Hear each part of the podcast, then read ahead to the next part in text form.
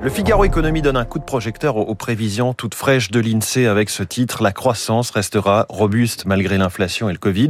L'Institut euh, estime que l'économie française poursuivra sur sa bonne lancée pendant les six prochains mois. Un acquis de croissance de 3% au premier semestre. Le chômage devrait continuer à décroître, euh, qui descendra à 7,6%. Vous l'aurez noté, ce sont là des prévisions absolument cruciales pour la période électorale hein, qui va nous animer au printemps. Le patron de la conjoncture de l'INSEE, Julien Pouget, est sur Radio Classique ce matin, mon invité à 7h15.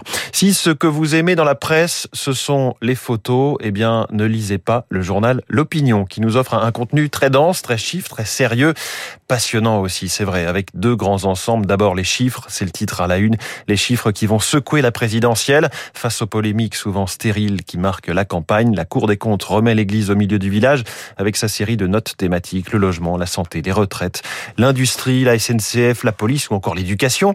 D'ailleurs, François Vidal euh, reviendra sur ce que dit la Cour des comptes à propos de l'école dans son édito à 7h10. Et puis toujours dans l'opinion, la contribution fleuve de Michel Pébro, ancien patron de PNP Paribas, sur notre dette publique. Quatre pages avec euh, graphiques et cartes, un plaidoyer contre l'addiction à la dépense publique.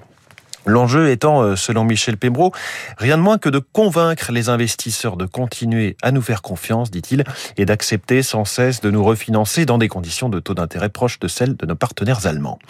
Mur des faillites, c'est entre guillemets, mur des faillites, la menace fantôme, s'interroge Libération. Loin de l'hécatombe annoncée, le nombre de défaillances d'entreprises reste bien en deçà des niveaux habituels. Les aides de l'État ont ralenti le rythme et surtout les créanciers publics ont presque arrêté les assignations. La une des échos salue le mariage Veolia-Suez. L'Europe acte la naissance d'un champion français, c'est le titre. L'antitrust européen autorise cette fusion à condition que Veolia réalise des sessions supplémentaires.